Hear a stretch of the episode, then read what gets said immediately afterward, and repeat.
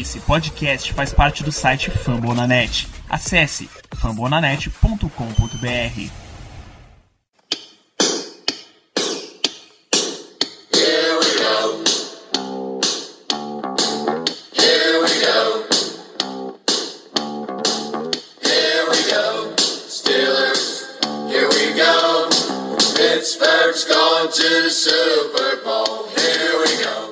Muito bem, meus amigos, estamos começando mais um Black Yellow Brasil Podcast, seu podcast falando do Pittsburgh Steelers aqui no fambonanet.com.br e para todos os fãs no Brasil. Eu sou Danilo Batista, serei seu host mais uma vez nesse programa, mais um programa falando de vitória, mais um programa sorridente e feliz. E para expressar toda a sua felicidade, o presidente do fã-clube de Chris Boswell nesse país, Caio Mello, seja bem-vindo. Opa, vamos lá falar sobre essa vitória espetacular, garantida pelo melhor kicker da NFL, Chris Boswell. Nunca critiquei, nunca mais vou criticar, se eu já critiquei um dia. Ah, e esse cara que faz análises sobre o Pittsburgh Steelers do mesmo jeito que Antonio Brown faz mágicas com a bola, Ricardo Rezende. Boa noite, Ricardo. Eu, eu não mereço tanto, Danilo, mas muito obrigado por mais uma fantástica introdução. Sempre uma satisfação aqui com vocês, nossos queridos ouvintes, nossos queridos seguidores. Melhor ainda, depois de uma vitória dentro dos padrões Steelers, né? Não pode esperar muita coisa diferente contra times deschocados e contra um backup quarterback. Segue o jogo. Pois é, a gente avisou pra vocês que o negócio ia ser difícil contra um time com Brett Hundley como quarterback. sem Talvez querer fosse. se achar. Sem querer se achar. Só, só for interrompendo ali, sem querer se achar. Mas você só sabe disso aqui. Ninguém fala sobre isso pelo Twitter, não, nem canto nenhum no Brasil. Você só sabe como será o jogo do Steelers contra essas equipes aqui. Então, valorizar mais uma vez o nosso grande trabalho. Grande abraço. levar o passe aí pra, pra próxima temporada já. Mas é verdade, cara. Todo, todo o Brasil tava gritando aos quatro ventos que ia ser uma surra dos Steelers, que não tinha como, a segunda melhor defesa da liga, tá dando espaço pra Brett Hundley aparecer, e que os caras não tem jogo corrido, e que não sei o que. E, bom, foi isso aí que a gente viu.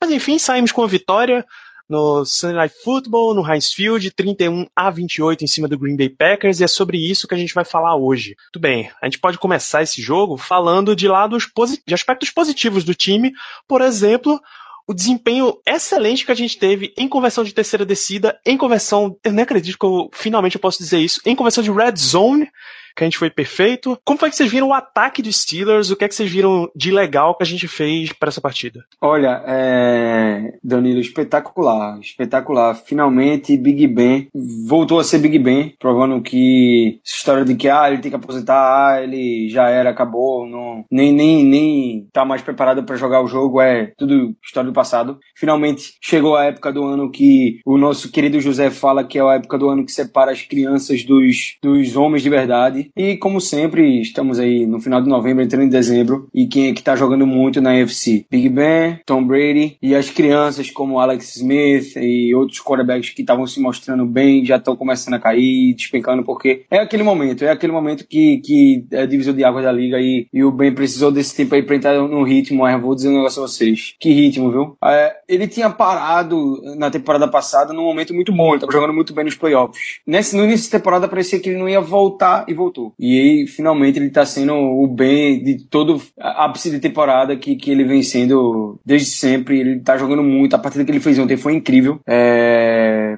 conduzindo o ataque de todas as maneiras possíveis, lançando a bola para todos os lugares do campo possível. Passe longo, passe curto, passe para laterais. Porra, beleza. Antônio Brown jogou pra caralho, mas as bolas estavam lá sempre, velho. Não teve nenhum passe que foi um milagre de algum recebedor porque o passe foi safado ou ruim. Todos os passes, a bola foi perfeita da maneira que só o recebedor dele poderia pegar. Pelo contrário, os wide receivers que estavam meio safados, né? O É, Eli exatamente. o Martavis Bryant, o Jesse James, com drops bem bobos ao longo da partida. Exatamente. que, se não são aqueles, o Big Ben terminaria a partida com um número mais absurdo do que já teve. Seria algo na próxima. Se ele terminou com 33 de 45, ele terminaria com o quê? 40, e- 40 de 45 e mais de 400 jardas. Se não fosse esses drops imbecis que o pessoal fez. Pois é.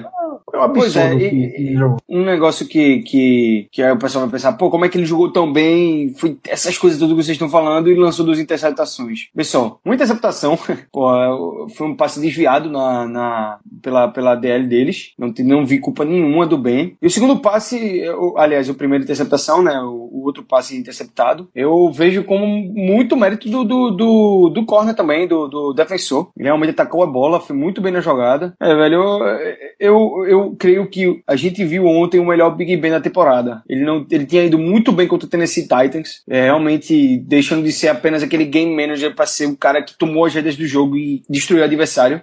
E ontem de novo ele tomou as rédeas do jogo e quando, principalmente quando a gente precisou vencer o jogo, ele foi lá e venceu o jogo pra gente. Claro que quem acertou o chute no último momento ali foi o Boswell, mas ele e o Antonio Brown botaram a gente no jogo o tempo todo, estavam numa sincronia incrível, foi... O que aqueles caras conseguem fazer quando eles estão num dia é, é mágico, é simplesmente mágico. Ó, ele muito bem ontem, ó, ele muito bem ontem, protegendo demais o bem, impressionante como, como quanto mais o, o Steelers é, é, é, ia pra passe, mais o John Gruden destacava a quantidade de tempo que o que ó, ele dava pro bem. É, o jogo corrido podia ser um pouquinho melhor, mas o Bell destruindo no, no, no- na recepção lá, no, 90 jardas aéreas, 88 jardas depois do contato. De 90 jardas aéreas recebidas, 88 foram depois do contato. Isso é espetacular. E a gente não pode. A gente critica muito essa figura do ataque dos Steelers, mas no domingo.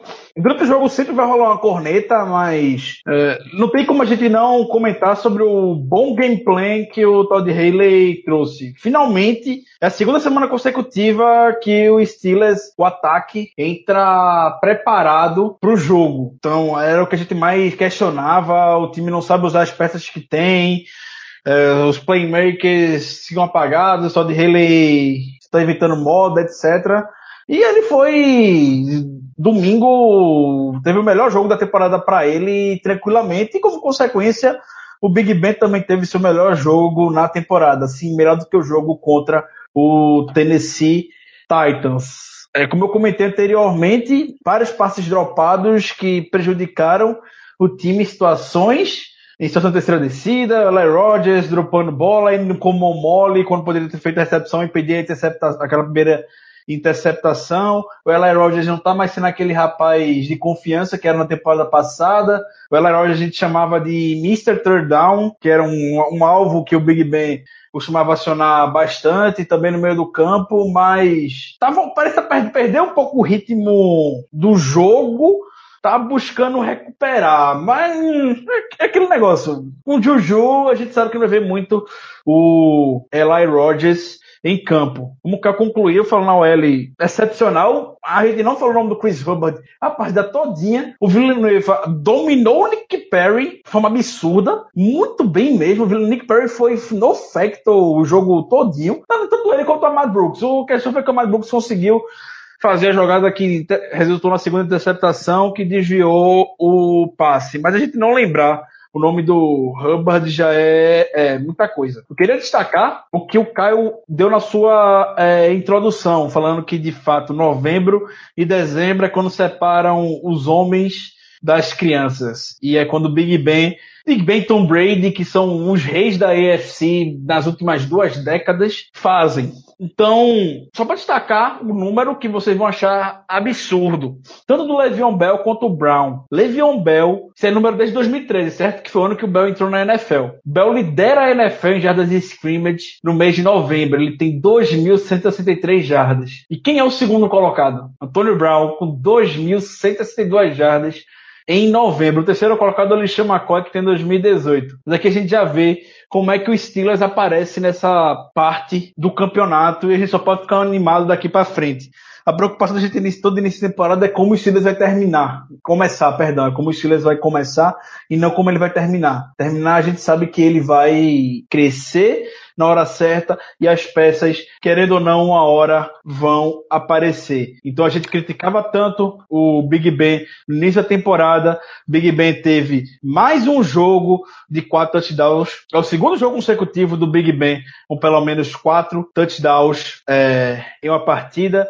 Ele já é recordista do Steelers, ele já tem, já está entre os maiores na história da NFL com pelo menos em jogos de pelo menos quatro touchdowns. Ele só tá atrás, de fato, de Peyton Manning, Tom Brady e Drew Brees. É a hora que o Steelers vai é, engrenar é agora e, se Deus quiser, a gente só vai parar em fevereiro. Só para adicionar um pouquinho mais de estatística do Le'Veon Bell, que você estava citando, o Pro Football Focus fez um levantamento e a transmissão da NBC, que tem, tem parceria, o Chris Collinsworth é, é um, dos don, um dos sócios do Pro Football Focus, eles mostraram na transmissão.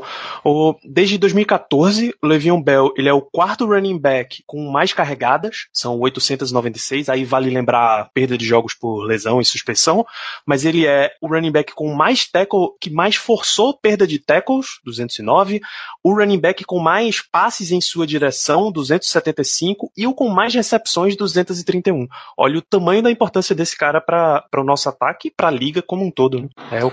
é, e ele 12 recepções que ele teve no domingo foi a maior marca na história dos Steelers para um running back. Então, um cara que faz de tudo. O Big Ben hoje elogiou muito o, Big, o Bell no protegendo contra o passe, é uma habilidade que só a gente tem noção de como o Bell é bom nisso, e não é porque o Bell teve poucas jardas terrestres em uma partida, que nem foram poucas, né?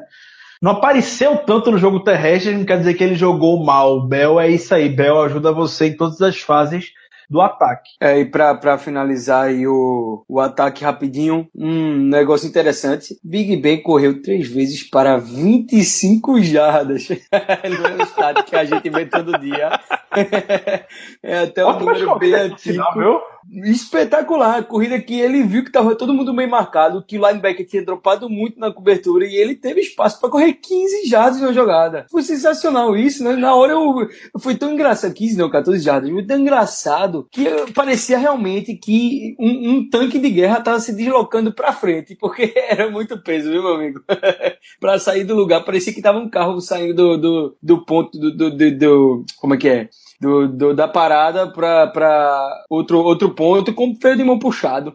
Foi muito engraçado. Mas sensacional, 14 jardas naquela corrida. E outro stat interessante aí, o stat não, na verdade, outra coisa interessante sobre o ataque é o quanto ele foi dinâmico nesse jogo, né? Principalmente no, no primeiro drive ali, no primeiro tempo. O ataque fez várias chamadas assim, diferentes do que vinha fazendo, conseguiu um touchdown. Uma jogada até que, que a gente vem usando com a quantidade de vezes razoável na endzone, que é ali o shovel pass pro Tyrion, ou então para um wide receiver que passa na frente do Big Ben. E teve até um end around, um end around na endzone, pô. Caramba, fazia muito tempo que esse, que esse, que esse ataque não fazia um end around na endzone. Na, na, não, na red zone, perto da endzone. O, o Martinez Wright por muito pouco não anotou o touchdown ali. E isso, pra finalizar, Big Ben deu dois passes espetaculares na, na red zone, ali na linha de três jardas. Um foi pra touchdown do Brown e o outro, velho, Justin Hunter precisava fazer aquela recepção. O passe foi espetacular. Era só ele poderia pegar a bola. E foi mais um drop aí. O, o, o Ricardo tava falando. Teve drop do Jesse James, teve drop do Lai Rogers, teve esse drop aí na endzone também do, do nosso querido Justin Hunter. Ah, muito bem. Tem.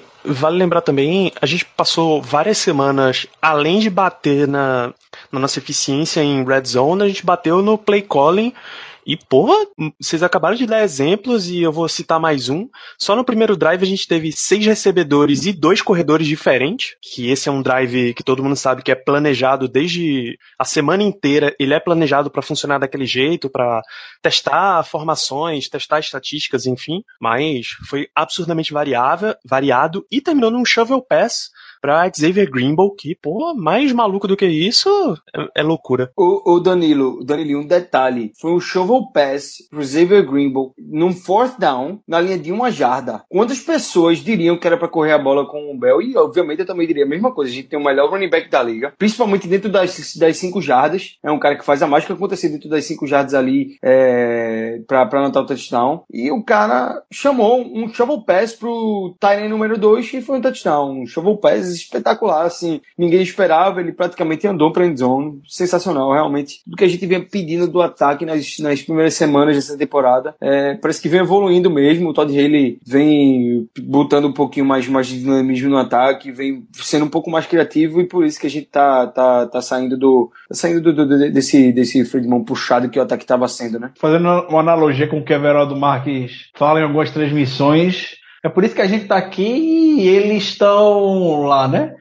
O passe do Big Ben pro Xavier Greenbow congelou a defesa do Green Bay todinha. O óbvio seria você dar bola pro Bell, todo mundo ia esperar isso. O câmera caiu, eu caí, o Danilo caiu, o Caio caiu, você que tá ouvindo caiu. Quando menos esperou, tava Xavier Greenbow na end zone fazendo o touchdown. Então, palmas pro Todd Haley que finalmente tá acordando e ainda bem que ele parece estar tá acordando na hora certa da temporada. E é um, realmente o Juju fez falta, né? O Juju fez falta. O Juju é, o Juju é muito importante para esse ataque. Ele é aquele cara do meio do campo, aquele slot receiver, ele vai alinhando muito bem no slot. E, rapaz, como faz falta aquele corpo que consegue ir fazer recepção no tráfego e tráfego. fazer recepção no tráfego.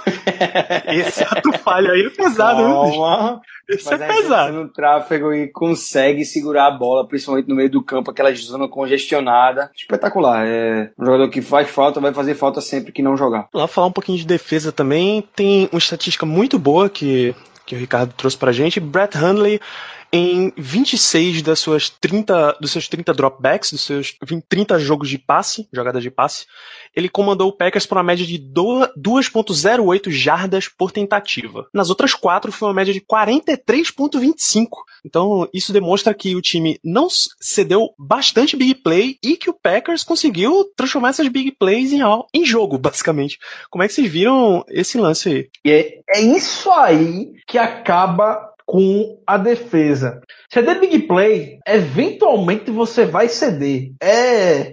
A defesa pode ser a defesa que for. Uma hora você vai ceder um passe de 50 jardas, você vai ceder um passe de 40 jardas. Isso é normal na NFL. Agora a questão é que a gente está transformando esses big plays em touchdown. Isso é completamente o oposto do que a gente viu no início da temporada. No início da temporada a gente mal cedia passe longo. A gente foi o último time da NFL a ceder um passe de pelo menos 40 jardas. Mas no jogo contra o Colts, o time desandou completamente com relação a isso. Então já são 5 TDs de pelo menos 50 jardas jardas nas últimas três semanas. Nunca na história dos Steelers o time cedeu tantos TDs longos em um curto período de tempo. Já é a maior marca dos Steelers desde 1968. Nem Chuck No comandava o Steelers ainda nessa época. Isso em três semanas. Isso é número passou a temporada toda. Então, é, é algo que precisa ser ajustado para ontem. São tackles perdidos, é gente que fica completamente perdida na marcação. O Mike Tony, na coletiva hoje,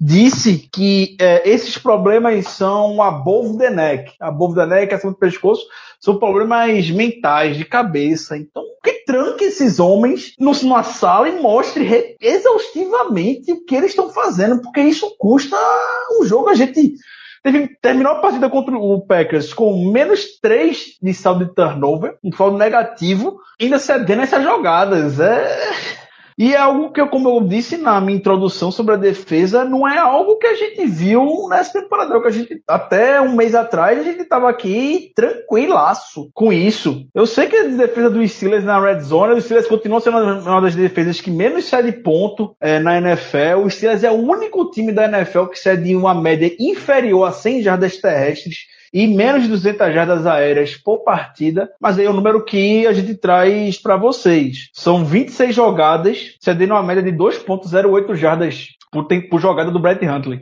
Outras 4, 43.25. Dessas 4, 3 foram direto para touchdown. Foi o Devante Adams, o Randall Cobb e o touchdown, o screen pro Jamal Williams. Então, isso aí é treinamento, é um atleta profissional não pode cair em erros como o Burns está caindo semana após semana que o Sensible caiu no touchdown longo do Devante Adams. Tem um trabalho muito complicado para fazer aqui o senhor Mike Tony, o senhor Carnell Lake e o senhor Kit Butler. É, é foram, aí o Rick falou bem, foram quatro jogadas para mais de 20 jardas, duas para mais de 50, uma de Mais 29. de 20 jardas você está sendo muito honesto, foi para mais de 40 é, jardas cada cada uma. Não, foram, foram, foi uma de 55, uma de 54, uma de 39 e uma de 25. Foram essas quatro, essas quatro jogadas que geraram esse número de 43, vírgula alguma coisa ponto é, jardas em quatro jogadas. É um número extremamente patético. Sim, não,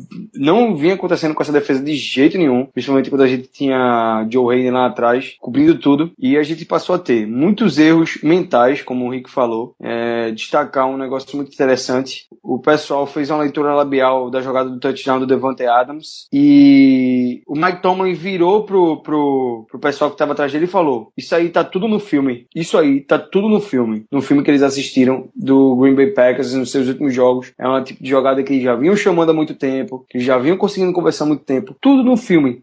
Tanto o esquema, quanto a formação, quanto a chamada pre-snap, tudo idêntico. E o Steelers foi lá e caiu e cedeu um touchdown de 55 jardas pro Devante Adams. Assim, é frustrante, é. Mas por um lado, quem cedeu esse touchdown foi o nosso backup é, outside corner, que é o Colt Sensible. Em algum momento a gente sabe que o Joe Hayden vai voltar nessa temporada, ou seja, no, no início dos playoffs. Ele vai voltar e é, a gente não, não vai ter mais toda essa preocupação. Mas o que mais me preocupa é o outro lado da, do- da moeda. É o outro lado do campo. É o Art Burns, que é o nosso outro outside corner, que é o titular. Ele não é o segundo. A gente pode entender nosso backup ceder touchdown longo, porque ele é backup. Ele é backup por isso, porra. Entendeu? Ele é backup por isso. Mas o Art Burns ceder pass interference todo jogo, de 20, 25 jardas, passe longo de 40 jardas todo jogo, e todo jogo tá cedendo touchdown e lascando o drive, acabando com o drive bom da defesa, aí, meu amigo, é pra tirar qualquer um do sério. É muito erro mental, porque atleticamente a gente sabe que o Burns, ele é um cara espetacular, assim, é o, é o jogador mais rápido da defesa, é um cara extremamente ágil, é um cara com que, que ele tem altura, ele não é baixo, ele tem altura. Ele é, fisicamente ele é pacote completo para ser um bom corner na NFL. Só que não sei o que falta, talvez falte ele observar mais as jogadas, estudar mais as jogadas, estudar mais o jogo, enfim. Tá faltando alguma coisa porque ele foi o pick de primeira rodada da, da temporada passada, tem um ceiling muito alto esperado para ele, um hype certamente aí que o time tem pra ele de, de certa altura e que ele tá longe de atingir. E a gente tá no meio da segunda temporada já e ele tá bem longe de ser pelo menos um cara que vai incluir alguma coisa no futuro, vai ser alguma coisa no futuro desse time. Isso aí já tá desgastando não só não só o, o- os torcedores, mas a mídia também já tá bem em cima disso. E tá vendo que talvez ele não seja o cara que a gente até hesita em dar o, o quinto ano de contrato pra ele. Porque realmente ele tá indo muito mal. Ainda é muito cedo pra falar isso, mas realmente ele tá indo muito mal e, e a palavra é, pra mim, é que ele tá sendo o elo fraco dessa defesa. Ele é o elo fraco da defesa. O pass rush tá bem. Cam Hayward tem 9 sacks, é o número 9 da liga aí com, com o número de sacks. Stephen Tweet espetacular. A gente tá bem contra o jogo corrido. O Sean Davis tem seus altos e baixos, mas quando ele tem, quando ele tá bem no jogo, a gente vê que ele se destaca. Mas a gente não vê nada do Harry Burns. Ele realmente tá sendo o elo fraco dessa defesa. Isso aí tá irritando bastante. Esse final de semana, depois do jogo entre o Flamengo e o Santos, os jogadores do Santos vieram falar que eles iam explorar o Muralha, o goleiro do Flamengo, porque viu que ele não estava com confiança é, para jogar. E não deu em outra, né? O Muralha fez aquela besteira no gol do Santos. E era a analogia que pode fazer hoje perfeitamente com o Burns. O Burns todo jogo estão indo pra cima dele porque sabe que o cara tem medo do contato, tá. Sei que ele teve um tackle bom em cima do Jordan Nelson, mas o tackle foi bom, mas a posição dele foi horrível. Porque precisa de uma jarda, o Harry Burns deu 10 de cushion pro Jordan Nelson. Isso não existe, primeiramente. Esse cushion grande que o Burns cede pro adversário, precisando de uma jarda, é inadmissível. Pós escolha de primeira rodada. Mas enfim, eu quero falar é, no momento do jogo, principalmente no, na drive final da partida, estavam explorando de maneira exaustiva o lado do Burns, porque sabe que é o elo fraco, é o cara que não tá no momento bom, é o cara fraco da defesa hoje, e etc. E vão pra cima dele sem dó nem piedade. Botaram o Jordan Nelson lá e no final do jogo eles foram caminhando ao longo do, é, ao longo do campo até o touchdown final do Jamal Williams pelo chão. Então, uma das principais características que foi exaltada do Burns quando ele foi escolhido, que o Mike Tomlin comentou, o Colbert comentou, é a resiliência que ele criou através dos acontecimentos que ele teve na vida. É uma história de fato bonita, a gente já comentou aqui. Ah, teve que criar a família dele basicamente sozinho. A mãe dele faleceu quando ele era ainda, quando ele era adolescente, então ele teve que cuidar dos irmãos, etc. A história de vida dele é muito boa. E o Tony, a gente sabe que tem uma das principais características é selecionar esse tipo de jogador com esse background, é, essa força que cria que a, que pessoa tem pessoalmente falando em algo positivo dentro do campo, mas o Burns não até agora, infelizmente, não está mostrando essa habilidade que a gente é, esperava tanto, essa cabeça que a gente tanto esperava. A gente sabe que hoje na NFL é uma liga de ataque, tudo é contra a defesa, a gente sabe disso, mas o Burns continua semana após semana cometendo erros primários. E nesses erros, não, não tem número melhor que possa provar o que é a secundária comandada por Ari Burns do que é isso que a gente mostrou. São apagões que ele tem em, em determinado momento do jogo que são suficientes para o adversário chegar e marcar um touchdown. Então, técnica, a gente já viu, a gente sabe que o Burns tem. A grande questão está na cabeça. E o que acabou a carreira do Cortez Allen foi a cabeça dele. Então, não quero que a gente chegue aqui e já bote o Burns como um boost e coisa desse tipo, mas ele tem que é, mostrar tem, tem, tem que dar esse passo para frente com o Joe Hayden tá fora. Ele é o cara que vai marcar. O Jory Nelson marcou domingo, é o cara que vai marcar AJ Green, é o cara que vai estar tá marcando contra o Patriots, o Brandon Cooks, é o cara que vai estar tá marcando o DeAndre Hopkins contra o Texans. Enfim, ele é o cara que a gente vai ver futuramente também contra esses caras. É, foi, o, foi ele que foi escolhido para isso. O investimento dele foi alto e a gente tem que cobrar. Mike Tony tem que chegar também nele e começar, meu amigo, a gente viu isso, o que está acontecendo com você? E dá um jeito na cabeça desse menino. Para terminar aí, e pegando o gancho do Burns, eu vou só fazer um comentário geral sobre a defesa. É, o Burns, ele se deu touchdown numa jogada que ele vacilou na cobertura, ele errou a cobertura, na, na verdade, ali do, do, do flat. Era claramente, o flat não era dele, o TJ Watt dropou no flat, ele tinha que cobrir o fundo do campo do lado dele. Ao invés de cobrir o fundo do campo do lado dele, ele foi com o wide receiver, que cortou pro meio, e ficou o Randall Cobb, que, tá, que, que cortou para o outside, saiu do slot ali pro outside, sozinho, completamente sozinho, praticamente só com, com o Mike Mitchell para bater. E o Burns, quando viu que tinha a, a merda que ele tinha feito, foi tentar corrigir, acabou tropeçando e aí atrapalhou, inclusive, o Mike Mitchell, que tentou corrigir o erro do Burns de última hora, tudo por um erro de execução, pô, não é nem erro de leitura, porque erro de leitura aconteceu, mas é erro básico de execução da jogada da defesa. Você tem uma chamada, você executa a sua chamada, pô. Você não é nenhum, nenhum beleza, um Joe Hayden para poder mudar do nada o que você vai fazer e conseguir a interceptação. O problema é que eu tô achando que o Burns às vezes está querendo fazer isso de mudar a chamada dele, tentar fazer a interceptação, tentar fazer a big play e acabar fazendo besteira. Outra jogada que ele fez isso foi até contra o AJ Green, contra os Bengals, que em vez de, dele, dele ficar na cobertura dele fazer o tackle do, do AJ, no AJ Green ou então pode para fora do campo, ele foi tentar interceptar a bola, aí cedeu a recepção e cedeu o first down na mesma jogada. Então ele tem que parar com essa mania dele de querer ser o que faz leitura e vai fazer a big play e aí cede esse tipo de jogada na hora. Você sabia, não precisava nem rever o replay que você sabia que eu era dele. Não precisou nem ver o replay, você sabia que eu era dele. É, os outros dois, dois touchdowns, o, outro erro de execução da jogada ali do, do no passe screen pro Jamal Adams, que me irritou muito foi o Sean Davis não ter se posicionado melhor na jogada. Ele era o cara ali que provavelmente tinha uma melhor visão pro fundo do, do campo, do, do, do backfield deles, na verdade, do fundo do backfield deles. Ele viu movimentação todinha e ele simplesmente foi pro, pro lado errado. Ele foi pro lado que o running back claramente não teria espaço para correr e acabou deixando uma avenida ali aberta. É, acontece que naquela jogada, tanto o Davis quanto o Mike Hilton contra o Mike Mitchell é, viajaram, né? Foram, foram fazer um, uma coisa que não era para eles fazerem. Fizeram a leitura errada, foram tentar atacar direto a jogada, quando na verdade eles deveriam ter, ter dropado ali para conseguir parar e evitar um touchdown longo. Acabou que todo mundo errou ali. E o Devontae Adams, aí o touchdown a gente já explicou, é, foi um, um erro besta da defesa de algo que já tinha visto no filme. A impressão que eu fico quando eu vejo Art Band jogar é de um cara que está extremamente confiante com seu poderio físico.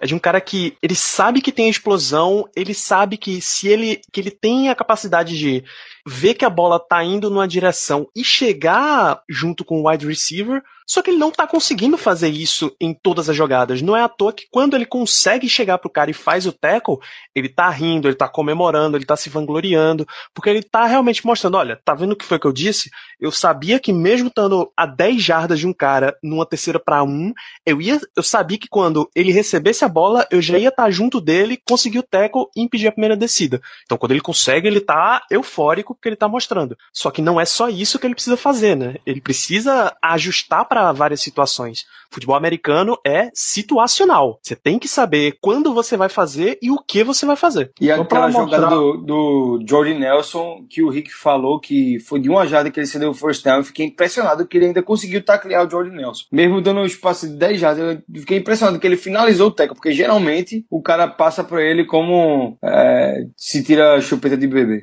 O Burns já veio temporada passada, um ano de Hulk a gente sabe que é um ano onde o cara pode fazer quantas merdas for preciso que para ele aprender realmente e já pegar na segunda temporada, a gente espera o desenvolvimento que ele aprenda com as lições. Então, Burns, isso em toda a NFL, em 2016, foi o terceiro jogador com mais faltas em toda a liga. Ele ficou atrás só, é, é, do Josh Norman e do Clark, que é um, que é um tackle do Houston, Texas. Teve 16 faltas no ano é, de rookie dele. Esse temporada a gente tá vendo que não tá tão diferente assim. Para dar uma noção, Larry Bird sozinho representou 10% das faltas dos Steelers em 2016. Porra, é, o bicho já errou o suficiente na temporada passada, não é para ele estar tá repetindo o, os erros nessa temporada do jeito que a gente tá vendo. Enfim, para finalizar aí, é, a evolução que a gente tá vendo no Sean Davis nessa temporada, que ele realmente tá evoluindo muito, ele tá jogando muito bem. Tem seus altos e baixos, porque ele também não vai sair da água pro vinho, ele não vai virar o melhor safety da liga é, na segunda temporada dele na NFL, mas ele realmente tem melhorado bastante, ele tem fazendo jogadas aí espetaculares, splash plays, tanto quanto ele tem errado gaps em algumas jogadas e também vacilando, como ele vacilou nesse touchdown do Jamal Williams. Vamos só, por favor, fazer uma campanha, todos nós, pro Ken Hayward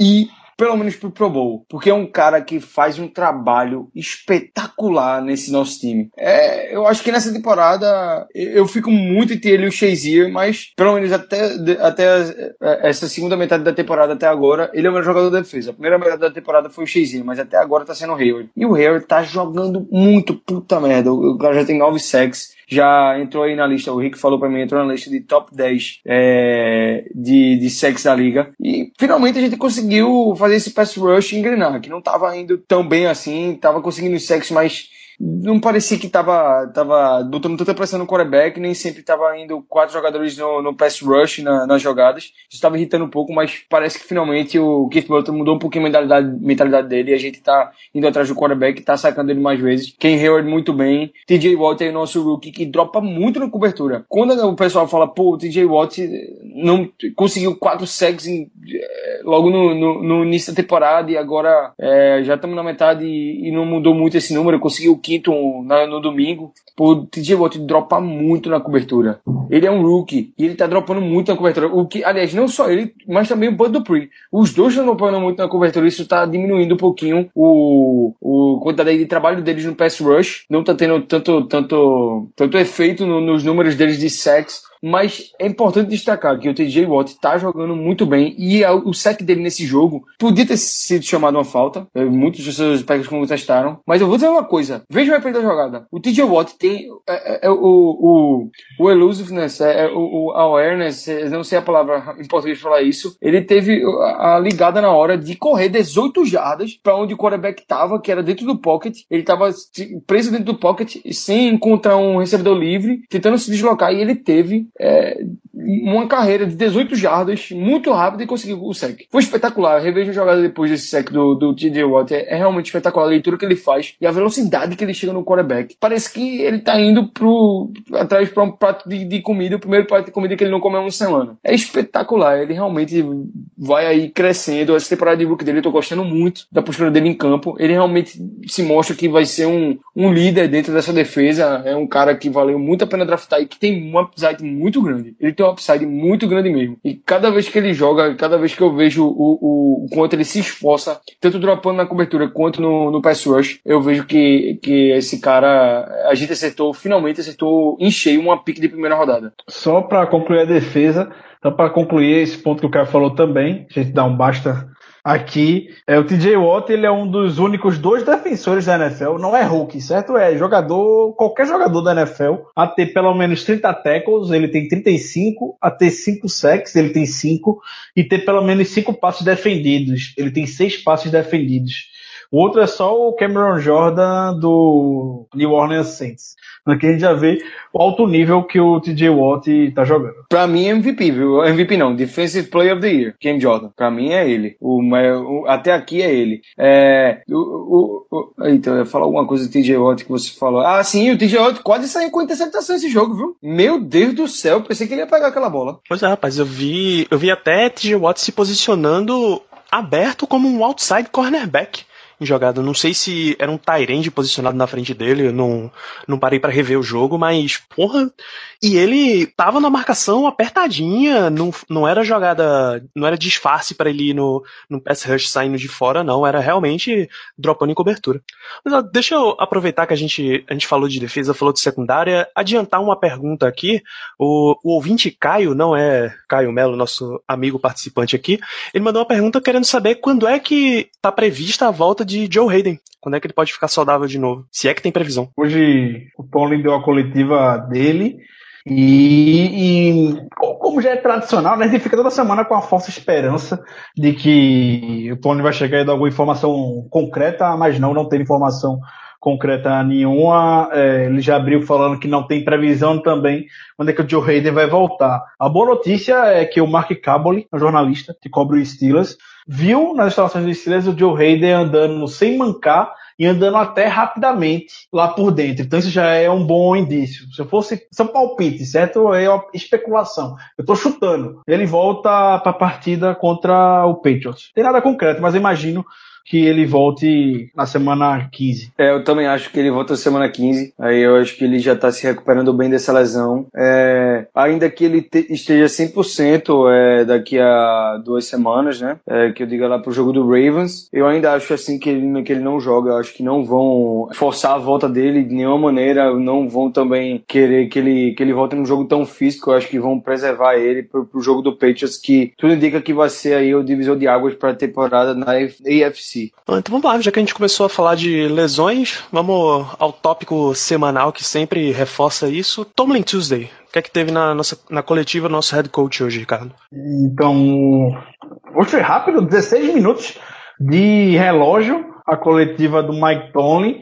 É, não falou muita coisa, sendo bem sincero com vocês, Tony estava muito contido hoje mas deu para ver é, irritação com os problemas na secundária pelo tom de voz dele, sendo bem grosso, falando que os problemas estão na cabeça dos jogadores. Então, foi o que o cara comentou. Estava no filme e os caras vacilaram, basicamente. É, ele disse que o jogo foi. O jogo do Packers foi bom, mas assustador ao mesmo tempo, que o time jogou bem, mas três turnovers é algo que incomodou o nosso técnico bastante. Em termos de lesão, ele disse que Juju e Vince McDonald têm potencialmente grande chance de voltar na semana que vem contra o Bengals. E com relação ao Chazier, vocês viram ele saiu mancando no determinado momento da partida. O Chazier voltou depois também na partida. Deve ser um pouco limitado no início da semana, tanto o Chazier quanto o Mitchell, mas não preocupam para domingo, para segunda-feira que vem, perdão. Eu acredito que o time vai ficar ausente em termos de lesão só do Joe Hayden mesmo e o Gilbert que está suspenso, né? É, só terminando aí, o, não vimos nenhuma ação do, do nosso rookie, o Cam Sutton, no, no final de semana passado, nesse jogo do final de semana passado. Também não esperamos. E se o Vince McDonald e o Juju voltarem, a tendência desse ataque é melhorar muito, viu? E principalmente o jogo corrido. Não se enganem, o jogo corrido com o Vince McDonald muda muito, muito mesmo. E os números provam isso. Com o Vince McDonald, a diferença é absurda desse time correndo com a bola. E, obviamente, com o jogo aéreo, Juju também melhora muito e diminui muito o número de drops. E que diferença é ter um retornador feito Martavis Bryant, hein? Primeira jogada do jogo e o cara parecia que ia retornar para touchdown. Já entrou todo confiante pro jogo, ajudou muito ele. E, finalmente temos um retornador, será? Pô, tomara que ele não só seja um retornador, mas wide receiver 3. Inclusive, cara, é, é gritante. Eu tava olhando as estatísticas porque a gente falou desse jogo no, no podcast do Fumble na Net, então eu tava vendo as estatísticas antes. E 14 passes na direção do Bell, 12 na direção do Brown e o próximo é o Bryant que cai pra 6. Eu fiquei, mesmo sendo torcedor, mesmo estando aqui toda semana, eu fiquei assombrado com, com a diferença de, de produção que se dá de Brown e Bell para Martavis Bryant e os demais. Mas, como se tem uma coisa que eu aprendi nesse tempo aqui gravando gravando o Black Yellow, gravando com o Ricardo principalmente, é que coisas boas acontecem quando você envolve os seus craques no seu plano de jogo. A gente tem mais, mais alguns tópicos aqui para comentar. Tem a- uma das polêmicas da semana é que Colin Cowherd, ele frequentemente ele dá umas entrevistas polêmicas, não à toa ele tá na Fox Sports, né? Fox Sports adora esse tipo de coisa, contratou Skip Bayless recentemente. Então, ele saiu pra bater nos Steelers mais uma vez, dizendo que os Steelers não têm uma fórmula de sucesso e que depende muito de suas estrelas. Que- O que, é que vocês acham desse tipo de declaração maravilhosa de deste homem chamado Colin Coward? O Colin é- Coward. o- é, eu vou começar, cara. Eu, eu faço Fala, questão fala, de fala começar a fala falar aí. sobre o Colin Coward. Por favor, por Colin favor. Coward, o Colin Coward é uma piada. O Colin Coward é uma piada. O Colin Coward ele só tem uma oratória boa, só. Que ele, o discurso dele, parece que você botar, for transcrever o que ele fala, você pensa que é o Skip Bayless falando algo extremamente sensacionalista.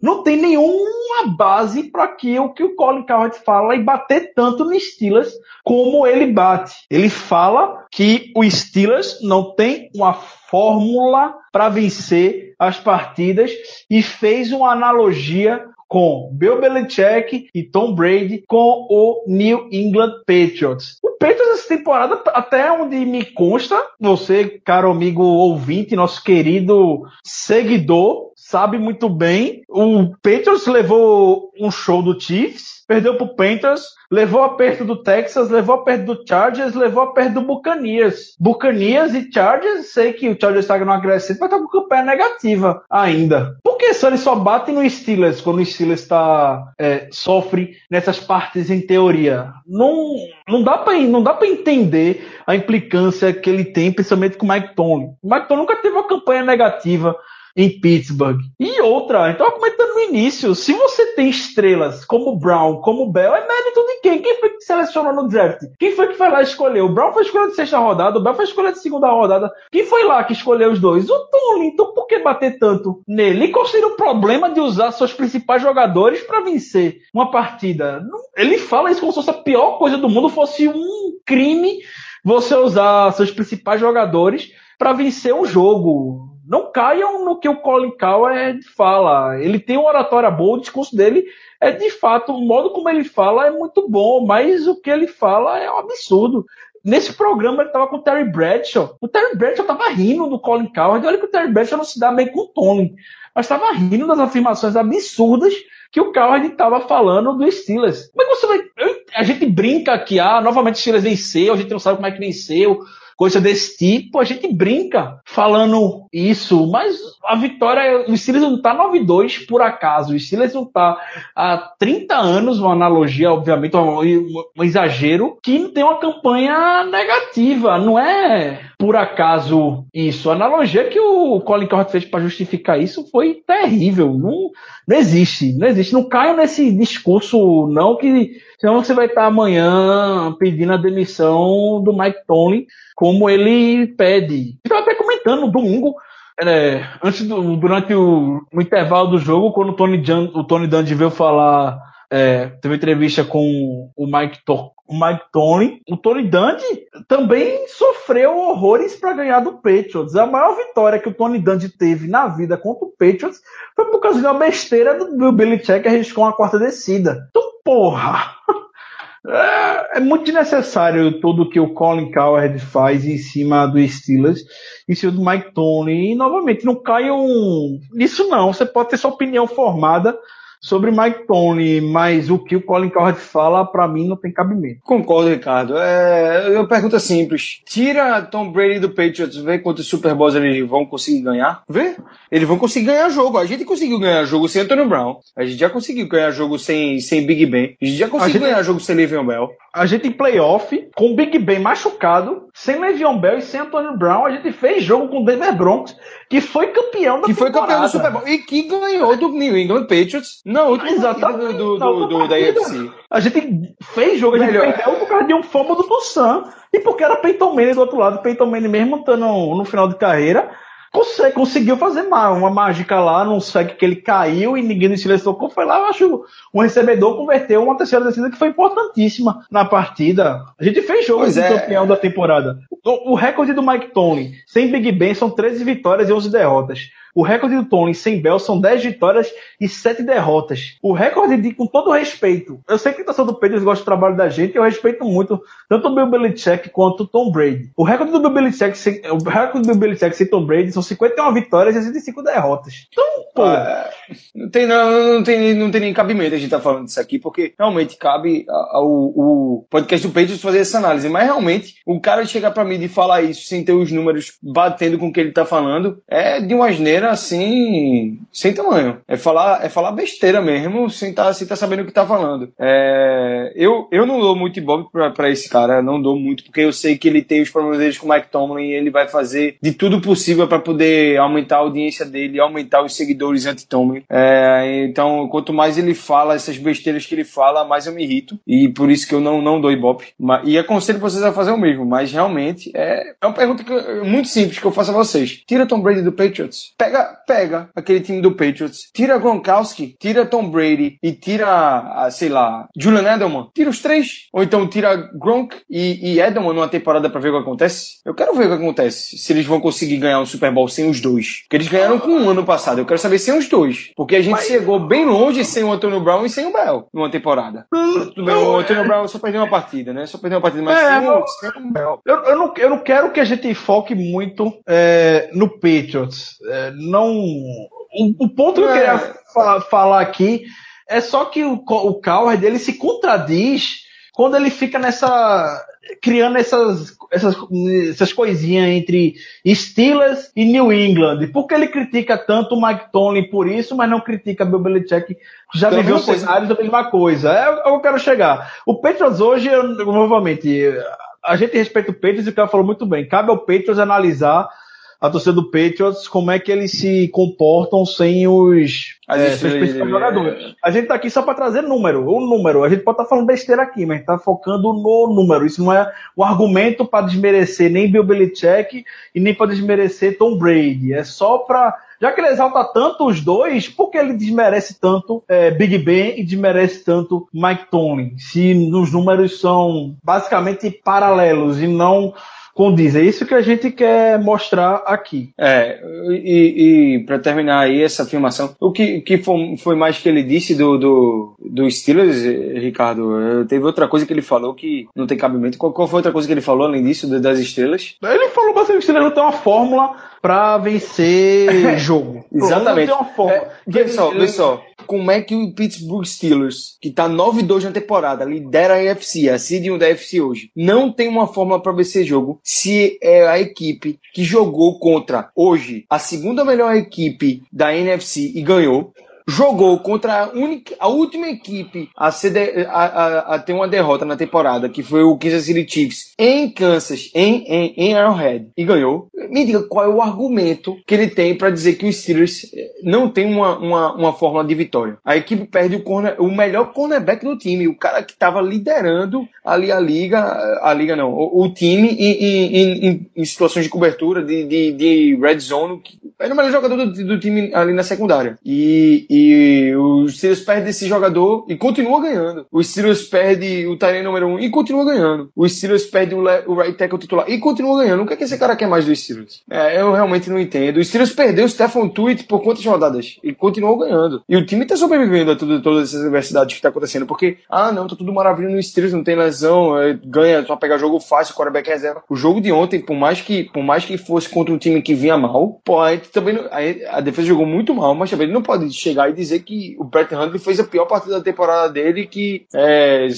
o Steelers jogou péssimo. Não, velho, o Brett Hundley não jogou mal. O Brett Hundley então... jogou bem, encontrou, encontrou uma defesa jogando mal, mas jogou bem. A gente pegou um Jacoby Brissett que jogou muito bem, também contra a gente. Teve, teve nenhum time vai conseguir uma, um recorde bom sem ter dificuldade. O Cam Newton, naquela temporada dele com o Panthers, teve dificuldade para ganhar de New Orleans Saints, que foi terceira escolha da primeira rodada no ano seguinte. Um time patético que não ganhava de ninguém. Um recorde ridículo. E quem é que tá contestando isso? Eu quero saber que no final das contas, é o que conta, é o recorde do time. É o time que não tá liderando a divisão, é o time que não tá liderando a conferência, é o time que vai conseguir ir pros playoffs. Não existe isso de, ah, a fórmula de ganhar, ah, ganha a partida fácil. O, o, o Patriots perdeu em casa pro Chiefs na primeira rodada. A gente ganhou do Chiefs em Chiefs, quando eles estavam undefeated ainda. Ah, velho, eu não, não consigo cair nessa história de. Pra mim, isso aí é papo pra poder inflar o, o, o a mídia e, e o, o pessoal aí que, que gosta de uma corneta.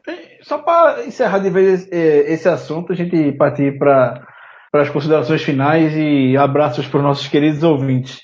O Steelers terminou a partida do domingo com menos 3 de turnover e venceu o jogo. Pronto. Vamos pesquisar na história da NFL quantos times já venceram com menos 3 de turnover. Porque se fosse o Patriots que vencesse com menos 3 de turnover, o Colin Cowherd estaria lá botando o Patriots nas alturas. Mas como foi o Steelers, o Steelers não sabe vencer jogo. Então, tá lá. Um grande abraço para você, Colin Cowherd.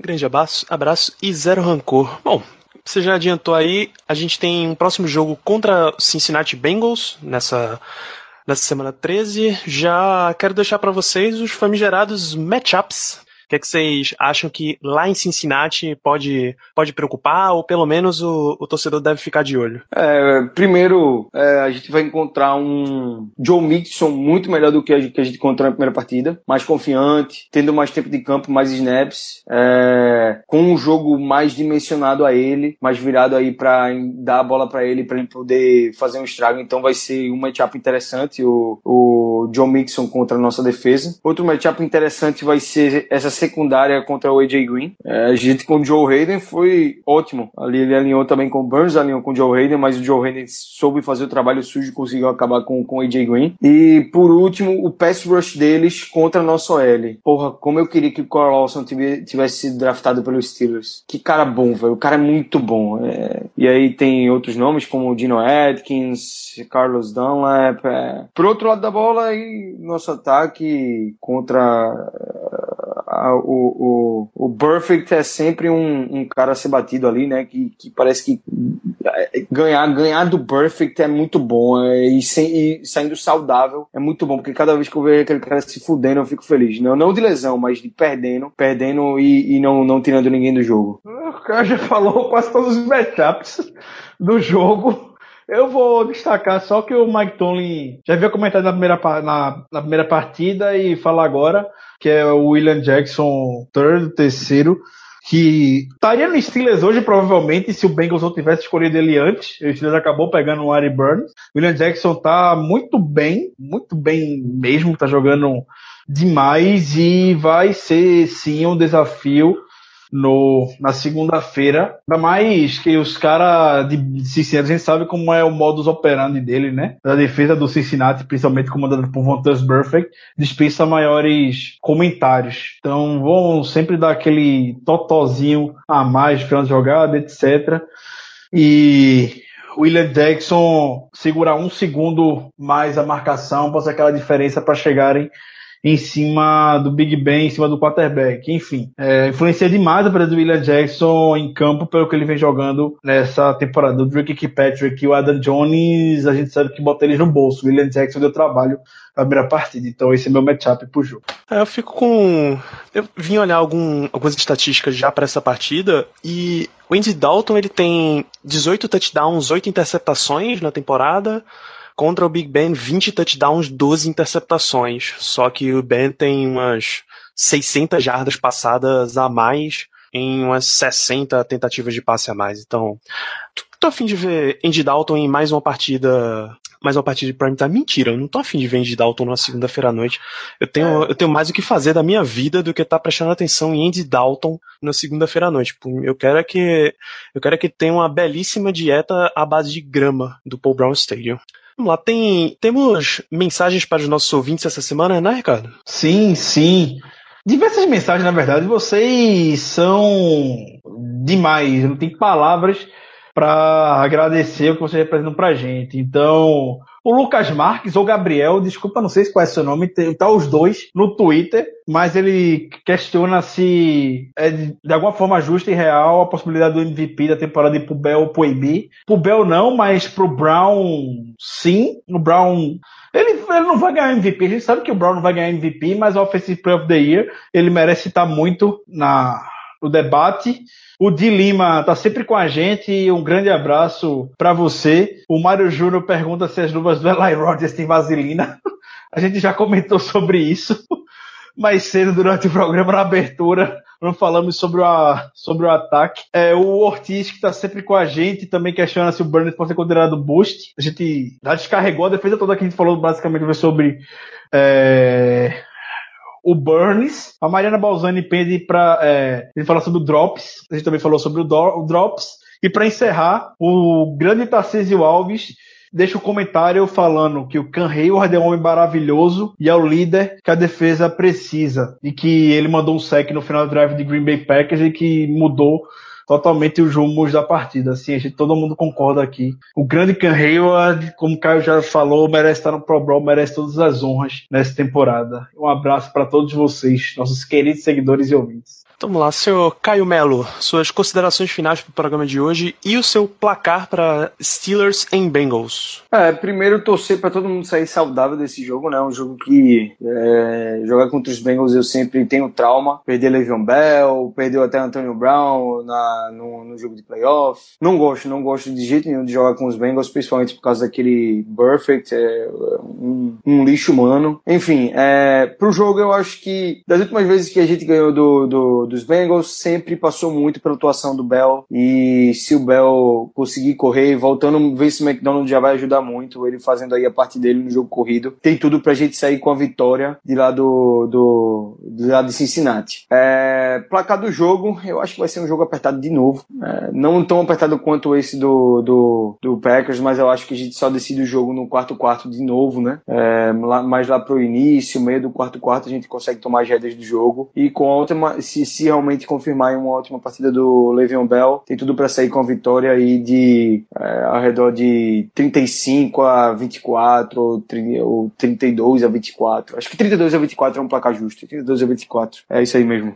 32, eu, eu vou confiar nesse seu placar apostando em 4 touchdowns com conversão de 2 pontos, tá, Caio? Vamos lá, Ricardo Rezende.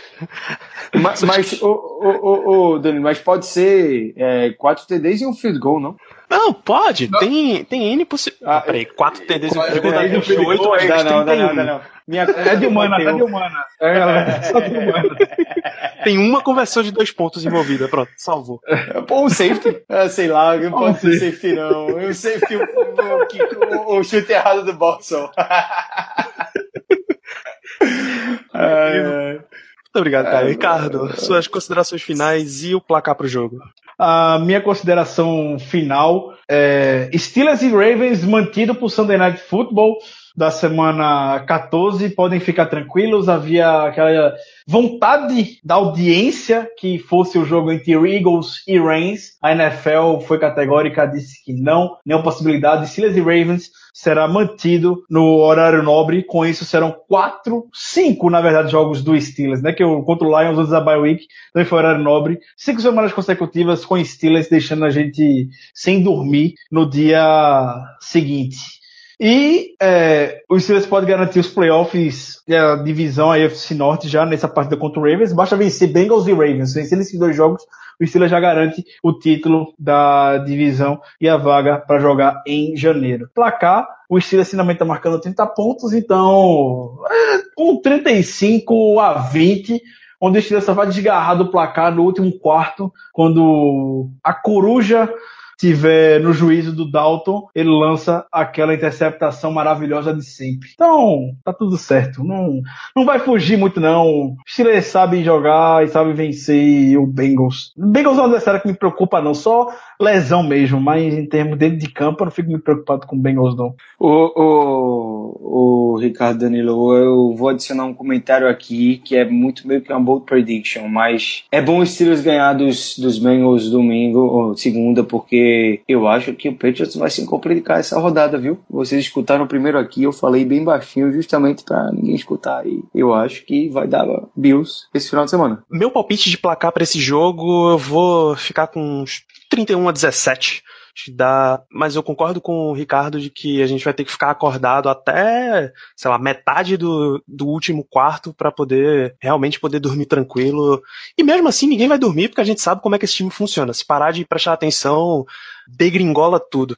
E como consideração final, eu deixo o seguinte: se você não quiser que este podcast seja apagado, tal qual Andy Dalton, em partidas de prime time, você vai lá no iTunes, dá suas cinco estrelas e deixa, deixa um comentário, ajuda esse programa a chegar para mais e mais amigos fãs do esporte torcedores dos Steelers. Vai no link no fambonanet.com.br barra Black Yellow Brasil. Acompanhe as nossas matérias, acompanha. Tem um link no post desse podcast para assinar o feed. Fazer, faça com que seu celular trabalhe para você, configura para ele baixar o podcast automaticamente quando for publicado. Segue lá, arroba BlackYellowBR no Twitter, no Instagram e no Facebook para acompanhar em tempo, basicamente em tempo real. No Instagram não, o Instagram não deixa as pessoas usarem tempo real, mas enfim, quase em tempo real todas as notícias que interessam do nosso time.